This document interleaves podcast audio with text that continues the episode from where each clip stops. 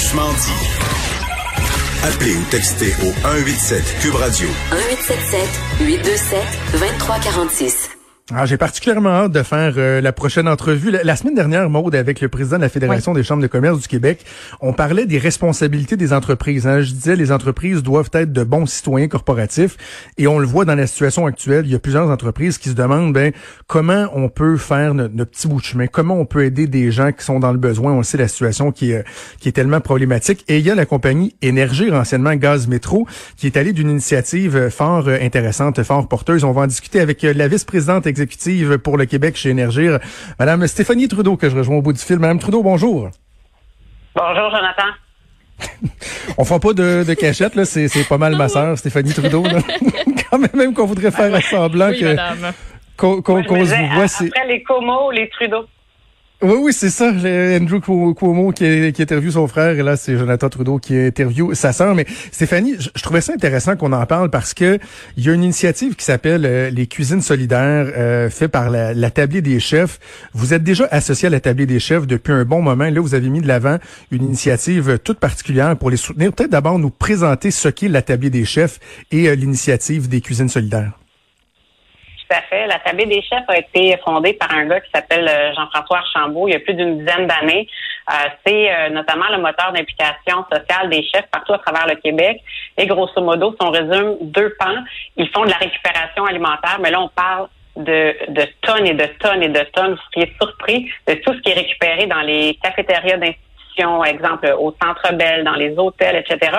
Et donc, ils s'assurent que cette nourriture-là soit pas perdue. Ils font du pairing, comme on dit en bon français, avec des organismes non lucratifs. Et donc, c'est s'assure de pouvoir nourrir. Donc, c'est la partie nourrir de la tablée. Et l'autre fonction, euh, c'est qu'ils euh, aident aussi les jeunes à sortir euh, des problèmes de sécurité alimentaire, notamment les jeunes de la DPJ, des écoles plus défavorisées, en réinstaurant un peu quelque chose qui ressemble à nos défunts cours d'économie familiale, où on apprend des gens, notamment en centre jeunesse, qui ont été servis au plateau toute leur vie, comment se débrouiller, manger sainement, euh, faire un maximum avec mhm. euh, avec des petits budgets.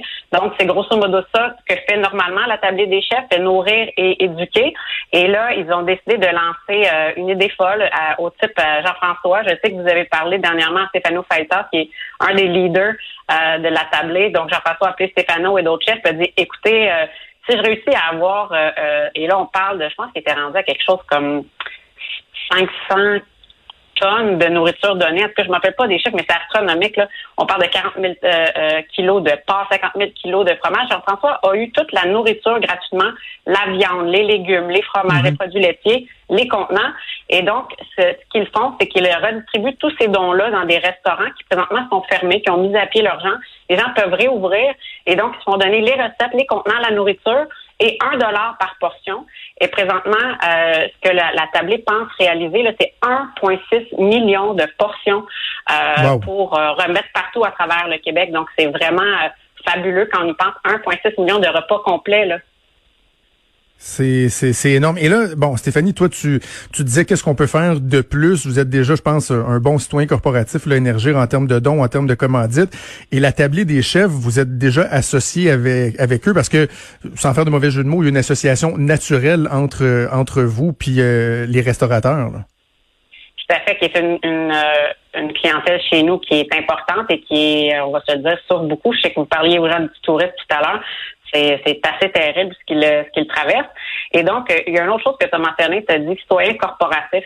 Sur le plan corporatif, je pense qu'on peut avoir la tête haute chez nous, comme pas mal partout dans la, société. Là, je vois mes collègues des autres entreprises, on fait pas exception. On a donné des centaines de milliers de dollars euh, dès le mois de mhm. mars aux banques alimentaires, à Centraide, à des organismes qui viennent en aide aux femmes. Mais là, on voulait faire quelque chose de différent. Et, et c'était de dire, on va laisser faire l'argent corpo. Ça, on l'a déjà fait. Euh, on est chanceux chez Énergie. On est un service essentiel. Nos gens travaillent. Nos gens sont bien rémunérés partout à travers le Québec. Et on s'est dit, est-ce qu'on peut faire quelque chose de plus personnel? Donc, la campagne qu'on a lancée, c'est une campagne personnelle. Donc, c'est des dons des employés, chacun à la hauteur de leurs moyens. On s'entend que la haute direction n'a pas les mêmes moyens que euh, l'école blanche, l'école bleue. Et donc, on a lancé une campagne il y a deux semaines. Au début, on se disait, euh, on n'a aucune idée de ce que ça va donner. En 24 heures, nos employés avaient déjà gagné 50 000 et euh, je, je, vous dis à moi et toi et aux auditeurs en primeur, là, il reste jusqu'à 5 heures, là, mais on est rendu à, euh, je suis quasiment émotive, à 142 000 dollars euh, d'amende. C'est 142 000 pâté chinois, lasagne gratinée. c'est comme, euh, c'est comme, wow, les gens ont été extrêmement euh, généreux. Donc, c'est ce qu'on voulait, c'était faire quelque chose pour qui viennent des hommes et des femmes d'énergie, pas des dollars corporatifs. On l'avait fait la partie corpo. Puis tu sais, des fois on se dit eh, pourquoi on parle de ça, on a tout l'air de se péter les bretelles.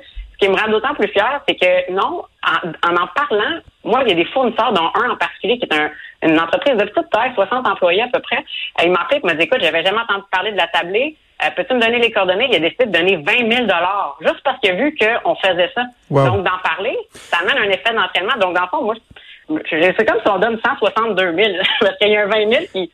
Les gens ne savaient même pas que ça existait. Donc, d'en parler, je pense ça fait des petits je, je, veux insister sur un point, Stéphanie, parce que tu l'as mentionné, c'est à l'extérieur du cadre usuel des dons corporatifs. Ce qui est bien, là, les dons corporatifs, on encourage les entreprises à le faire, mais veut, veut pas, lorsqu'une entreprise fait un don corporatif, l'argent tombe pas du ciel. C'est, des revenus. Les revenus, c'est quoi? Ben, c'est des particuliers, c'est des entreprises qui payent leur gaz, par exemple. C'est dans les revenus d'énergie. Et là, vous dégagez des, des, sommes. Mais là, vous avez dit non, on veut pas le prendre à même les budgets usuels. On, usuels, on veut que ce soit en marge de ça. Et c'est vraiment chaque euh, dirigeant ou chaque employé qui moi, je vais prendre des sous de ma poche et je vais le mettre là-dedans. C'est 140 000 que vous êtes allé chercher. C'est absolument euh, euh, incroyable comme somme. Là.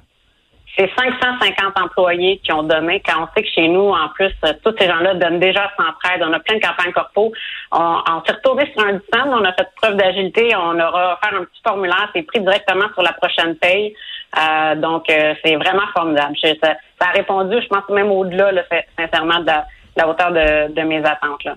Bravo, bravo à tous les, euh, les employés d'énergie. Je, je vais profiter de ta présence pour parler justement de la situation des particuliers parce que j'entends les gens réfléchir puis ils disent oui, ok, bon, euh, les repas c'est bien, mais il y a tellement de gens qui sont dans des situations précaires au niveau financier, qui ont perdu leur emploi, qui ont, qui ont uniquement euh, des prestations d'urgence, mais il y a des billes quand même à payer à la fin du mois. Des fois, ça, ça engendre des mauvaises créances.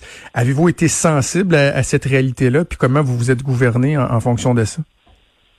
Ben tout à fait, bien évidemment, euh, très rapidement, là, je pense de mémoire, euh, peut-être la troisième semaine de mars, on a annoncé qu'on euh, on suspendait toute procédure de recouvrement parce que chez nous, quand on rentre avec un, certain nombre de jours de retard, ben, il y a un processus qui s'enclenche, on t'envoie une lettre, etc. Donc, on a dit on suspend le processus carrément aucun frais d'administration, bien sûr, aucune interruption, on n'ira pas débrancher aucun aucun client. Donc ça, pour nous, c'était, euh, comme on dit en bon français, un no-brainer, ça allait de soi. Euh, et on a invité les clients qui avaient des, problématiques de paiement à nous appeler. Tout notre service à la clientèle est en télétravail. On a 1000 de nos 1500 employés qui sont en télétravail. Euh, mais euh, on va annoncer au cours des prochains jours un, un pas supplémentaire. Euh, c'est pas encore connu, mais pour nos petits clients résidentiels et, commerciaux, peut-être qu'ils sont au nombre de, de 160, 170 000 clients, on va leur offrir de, de, d'étaler leur paiement sur une période allant jusqu'à 12 mois. premièrement, ça va leur permettre aussi de, de faire des budgets. Là, je pense que quand on peut prévoir des montants fixes, on sait que nous, c'est mhm. beaucoup de la chauffe, hein, donc les mois d'hiver sont plus élevés, les mois d'été sont plus bas.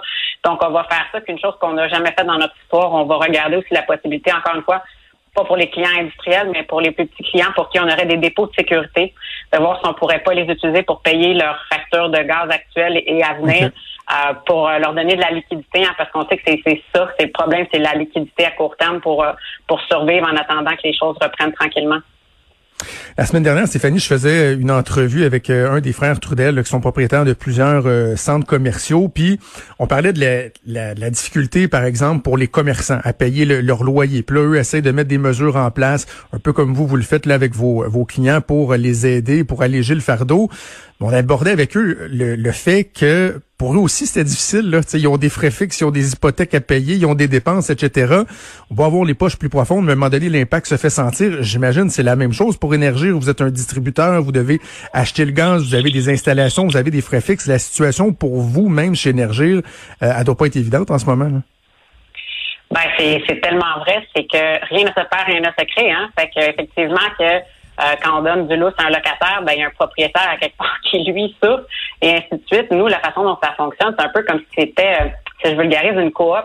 Donc, si les, il y a 15% des gens qui payent pas, ben, ultimement, peut-être que moi, je vais faire ma part éventuellement comme actionnaire, mais la façon dont ça fonctionne, c'est que cette ce manque à gagner-là va être remis dans les tarifs des autres. Et donc, faut être aussi équitable. Quand tu dis, euh, c'est les deux commerçants qui ont les mêmes problèmes, puis il y en a un qui, qui se saigne en bon français pour, euh, pour payer sa facture puis pas l'autre, ben les mauvaises créances vont être, vont être remis éventuellement sûrement dans les tarifs des autres.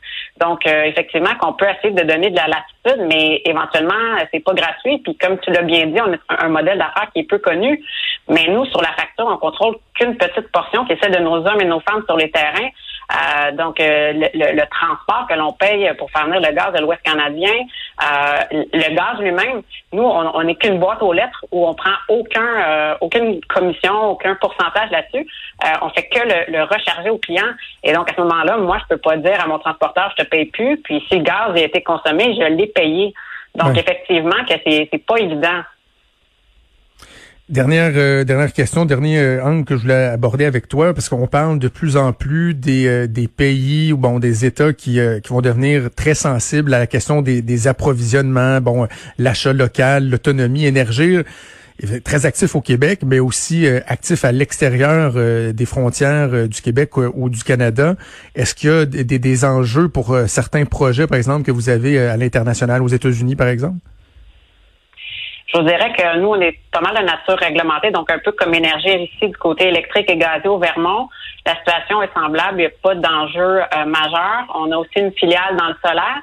Euh, ça semble aller correctement. Le développement se fait, l'énergie solaire est pas chère. Les gens continuent, semblent garder le, cap. Mais c'est sûr qu'il y a des projets qui vont d'investissement que les gens vont, vont mettre de côté. Euh, l'aide que les gouvernements dans les différents États vont donner pour euh, pour stimuler l'économie puis dire aux gens mettez pas tous vos projets sur pause, c'est sûr que ça va être euh, ça va être quelque chose d'important. Puis les approvisionnements, mhm. ben c'est un point important. Puis je lance l'appel à, à tout le monde de faire un effort personnel, collectif. Nous, on a demandé de revérifier quelle part de nos achats était faite au Québec et au Canada. Puis je suis très fière que c'était déjà, on avait déjà une grille de pointage qui favorisait ça, mais je vais donner un exemple Nono. On va équiper nos, euh, nos employés en télétravail, euh, on va leur annoncer bientôt là, de, de, chaises euh, de qualité comme s'ils étaient au bureau. Ben, on s'est assuré que les chaises sont faites au Canada. J'ai reviré ma chaise à l'envers pour regarder, puis là, à Mississauga. Ben, tu sais, c'est, ça va être important là, de, d'essayer de, de s'entraider tout en se rappelant que il va falloir aussi des fois acheter des produits qui viennent d'ailleurs parce qu'on veut exporter nous aussi. Donc, à un moment donné, il faut quand même pas fermer complètement euh, euh, l'idée à l'exportation par l'importation. Mais je pense que c'est important de donner un coup de pouce à nos entreprises québécoises et canadiennes plus que jamais. Parlant de coup de pouce, je le rappelle, 142 000 dollars euh, à date euh, amassés qui seront versés euh, à la table des chefs pour la cuisine, les cuisines solidaires. Félicitations à la direction aux employés d'énergie. Stéphanie Trudeau, je le rappelle, vice-présidente exécutive chez Énergie, mais d'abord et avant tout ma grande sœur que j'adore et que je suis fier. Donne un bec à Laurie Mathis et Liane, puis une grosse bine à ton chum. Parfait, embrasse les Salut Maud. Salut, à bientôt. Bye.